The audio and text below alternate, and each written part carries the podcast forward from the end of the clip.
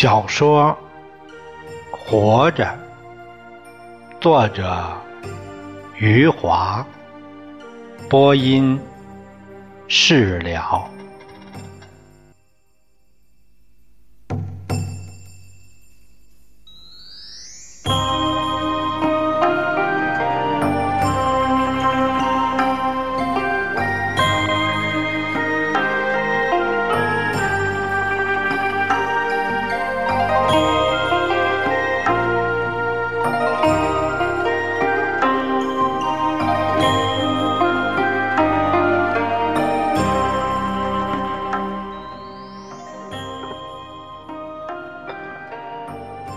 到家里，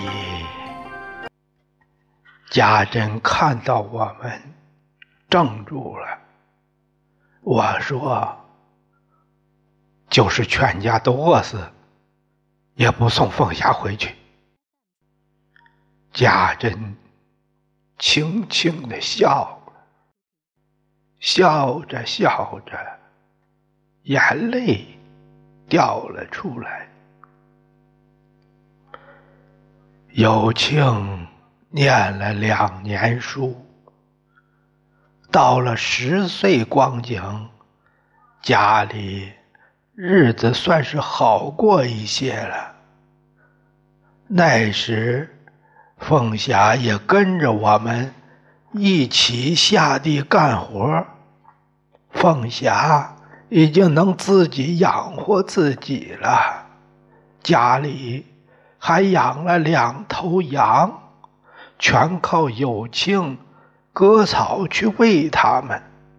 每天蒙蒙亮时，家珍就把有庆叫醒。这孩子把镰刀扔在篮子里，一只手提着，一只手搓着眼睛，跌跌撞撞。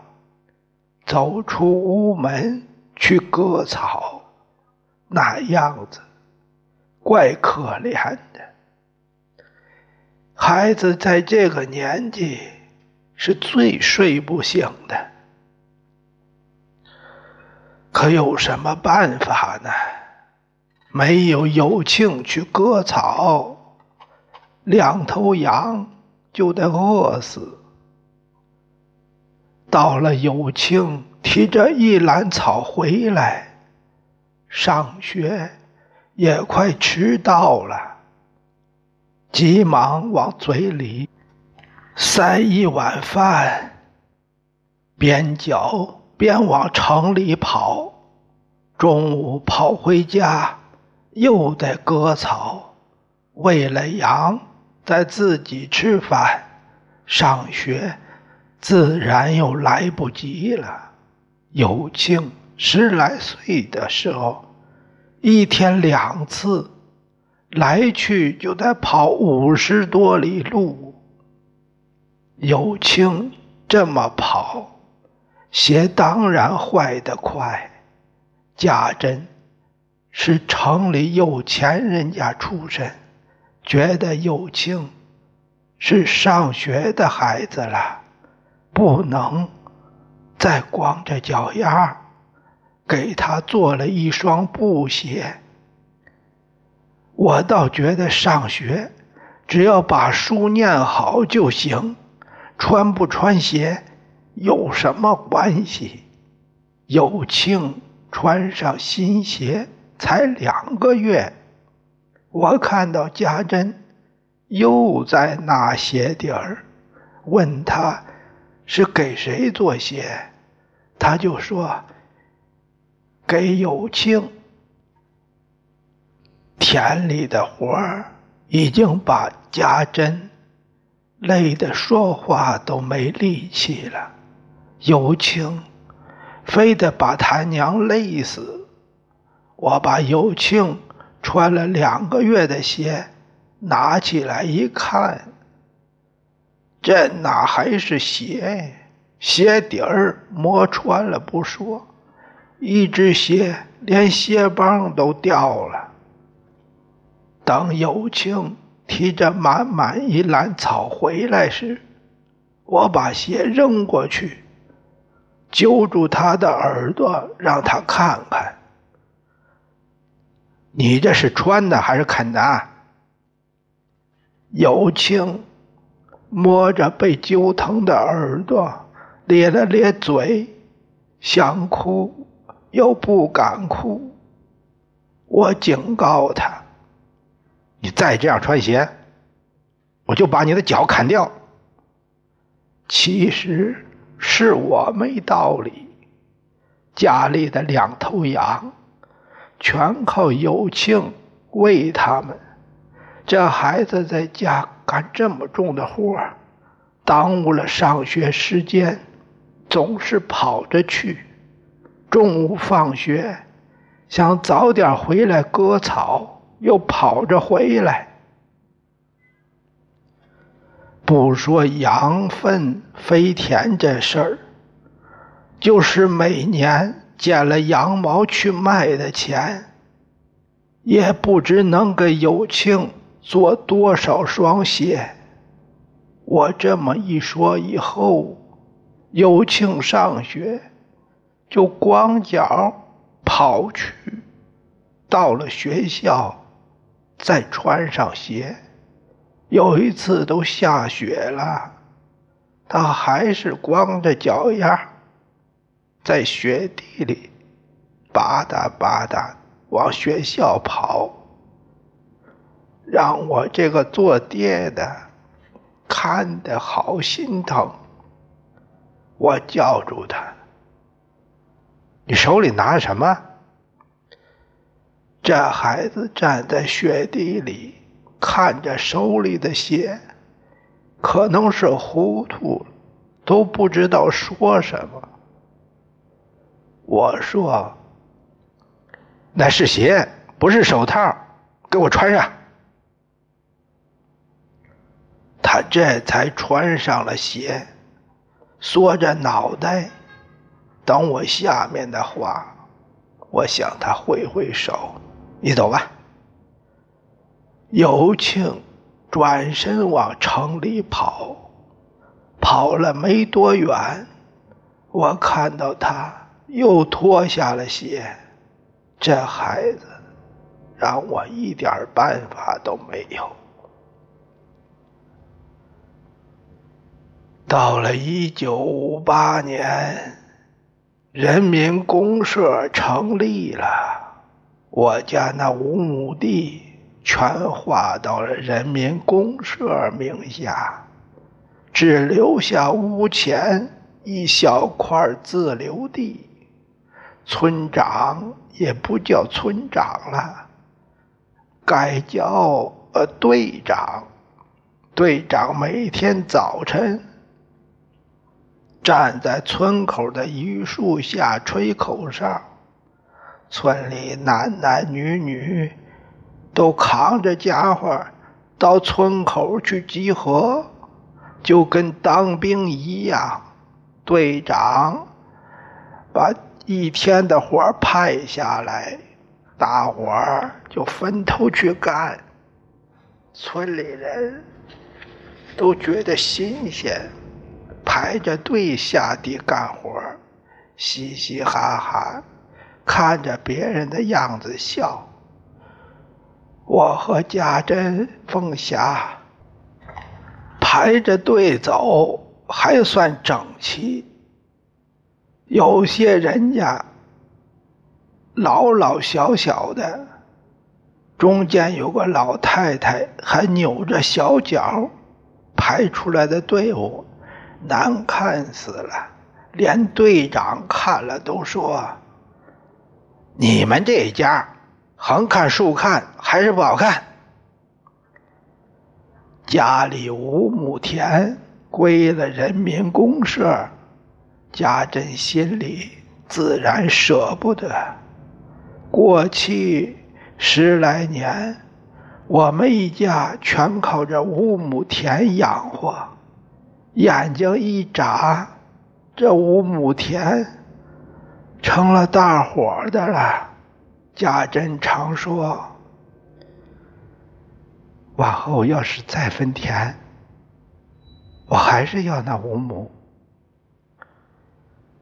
谁知没多少日子，连家里的锅都归了人民公社，说是要煮钢。那天队长带着几个人挨家挨户来砸锅，到了我家，笑嘻嘻的对我说：“嘿嘿，富贵，是你自己拿出来呢，还是我们进去砸？”我心想，反正每家的锅都得砸，我家怎么也逃不了，就说自己拿，我自己拿。我将锅拿出来放在地上，两个年轻人挥起锄头就砸，才那么三五下。好端端的一口锅就被砸烂了。贾珍站在一旁看着，心疼的都掉出了眼泪。贾珍对队长说：“这锅砸了，往后吃什么？吃食堂。”队长。挥着手说：“村里办了食堂，砸了锅，谁都用不着在家吃饭了，省力气，往共产主义奔。饿了只要抬抬腿往食堂门槛里放，啊，鱼啊肉啊，撑死你们！”村里办起了食堂，家中的米盐柴什么的。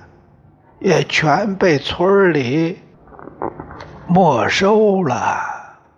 最可惜的是那两头羊，有庆把它们养得肥肥壮壮的，也要充公。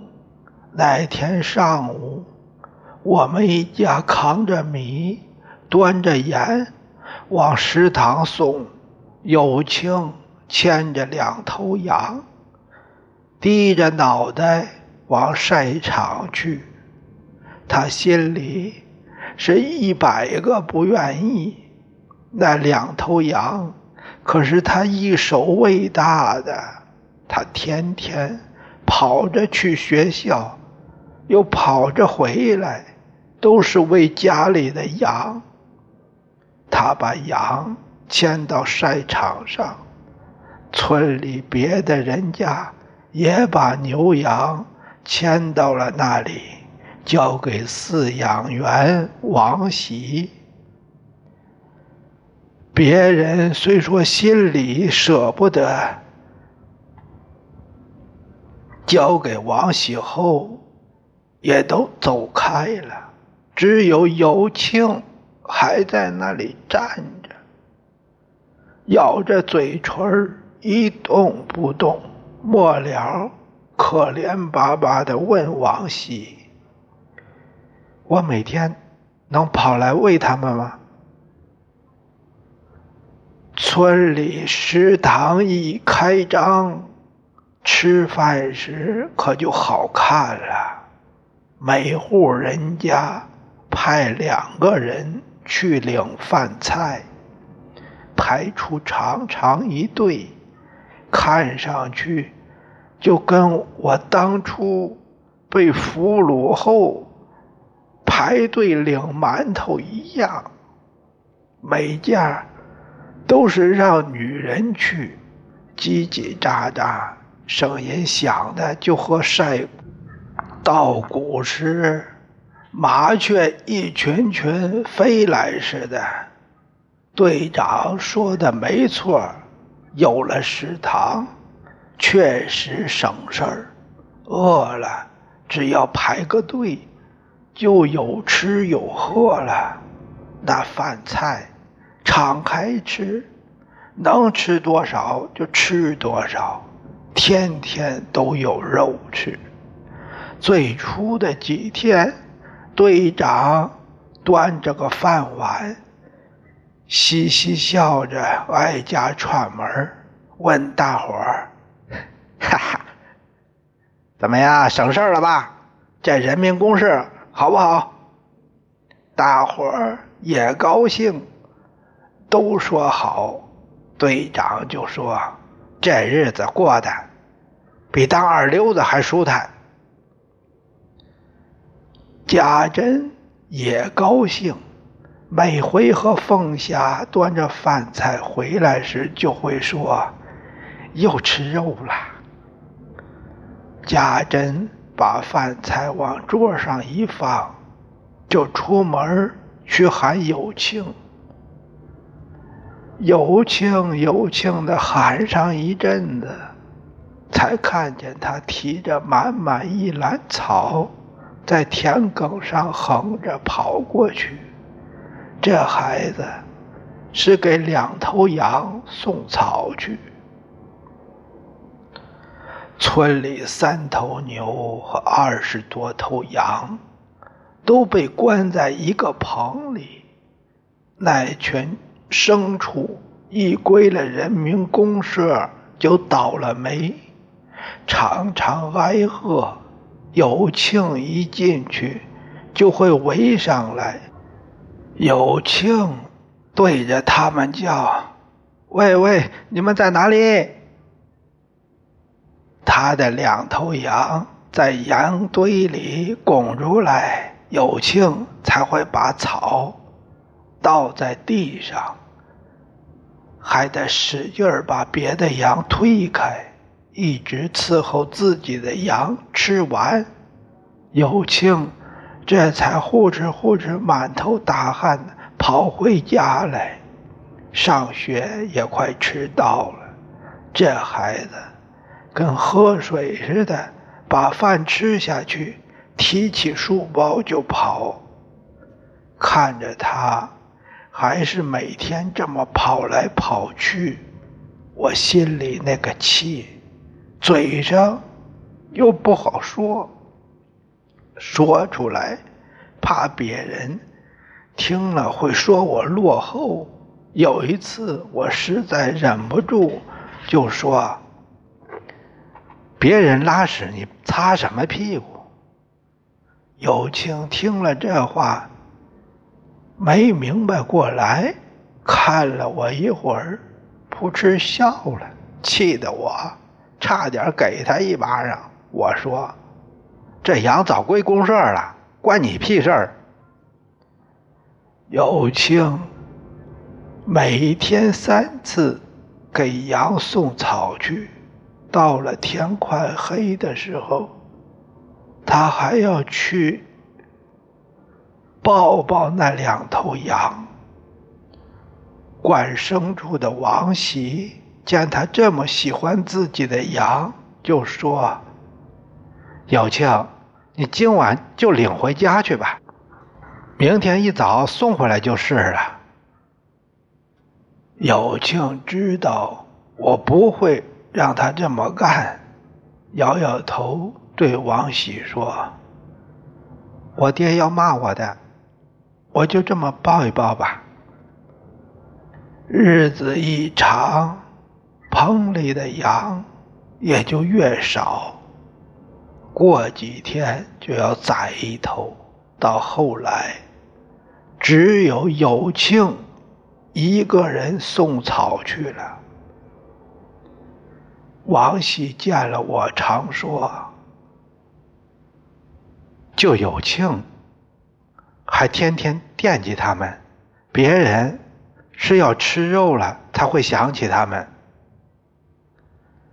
村里食堂开张后两天，队长让两个年轻人进城去买煮钢铁的锅，那些砸烂的锅和铁皮什么的都堆在晒场上。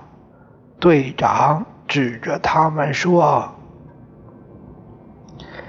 得赶紧把他们煮了，不能老让他们闲着。”两个年轻人拿着草绳和扁担进城后，队长陪着城里请来的风水先生在村里转悠开了，说是要找一块风水宝地铸钢铁。穿长衫的风水先生。笑眯眯地走来走去，走到一户人家跟前，那户人家就得倒吸一口冷气。这弓着背的老先生只要一点头，那户人家的房子就完蛋了。队长陪着风水先生。来到了我家门口，我站在门前，心里通通的打鼓。队长说：“富贵，这位是王先生，哎，到这儿来看看。”好，好，我连连点着头。风水先生双手背在身后。前后左右看了一会儿，嘴里说：“好地方，好风水。”我听了这话，眼睛一黑，心想：这下完蛋了。好在这时贾珍走了出来，贾珍看到。是他认识的王先生，就叫了一声。王先生说：“是家珍呐。”家珍笑着说：“进屋喝碗茶吧。”王先生摆了摆手，说道：“改日再喝，改日再喝。”家珍说：“听我爹说，你这些日子忙坏了。忙忙。”王先生点着头说：“请我看风水的都排着队呢。”说着，王先生看看我，问家珍：“这位是是富贵？”王先生眼睛笑得眯成了一条缝，点着头说：“我知道，我知道。”看着王先生这副模样，我知道他是想起我从前赌光家产的事儿，我就对王先生嘿嘿笑了。王先生向我们。双手抱拳说：“改日再聊。”说过，他转身对队长说：“到别处看看。”队长和风水先生一走，我才彻底松了一口气。我这间茅屋算是没事儿了，可村里老孙家倒了大霉，风水先生看中了他家的屋子，队长让他家把屋子腾出来，老孙头呜呜的哭，蹲在屋角就是不肯搬。队长对他说：“哭什么？人民公社给你盖新屋。”老孙头双手抱着脑袋，还是哭，什么话都不说。到了傍晚，队长看看没有别的法子了，就叫上村里几个年轻人。把老孙头从屋里拉出来，把屋里的东西也搬到外面。老孙头被拉出来后，双手抱着一棵树，怎么也不肯松手。拉他的两个年轻人看看队长，说：“队长，拉不动了。”队长扭头看看，行了，你们两个过来点火。那两个年轻人拿着火柴，站到凳子上，对着屋顶的茅草划燃了火柴。屋顶的茅草本来就发霉了，加上头天又下了一场雨，他们怎么也烧不起来。队长说：“他娘的，我就不信人民公社的火还烧不掉这破房子。”说着，队长卷了卷袖管，准备亲自动手。有人说：“浇上油，一点就燃。”队长一想哦，对呀，他娘的！我怎么没想到？快去食堂拿油！